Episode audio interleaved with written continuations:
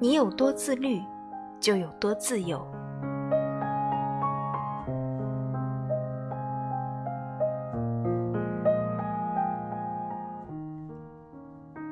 间歇性踌躇满志，持续性混吃等死，想必是众多人的生活画像。下定决心做个学霸，一到学习却依旧三天打鱼两天晒网。立志要减肥瘦身，看到奶茶炸鸡却又忍不住嘴吃起来。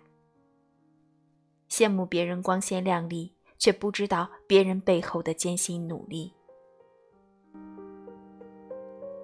一位保送清华博士曾分享自己的高中生活：三年一千零九十五天，每天早起跑步，六点晨读，十点下晚自修自习，把作息、吃饭、学习时间精确到每分钟。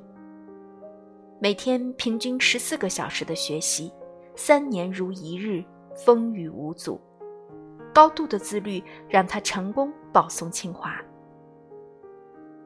自律者出众，不自律者出局。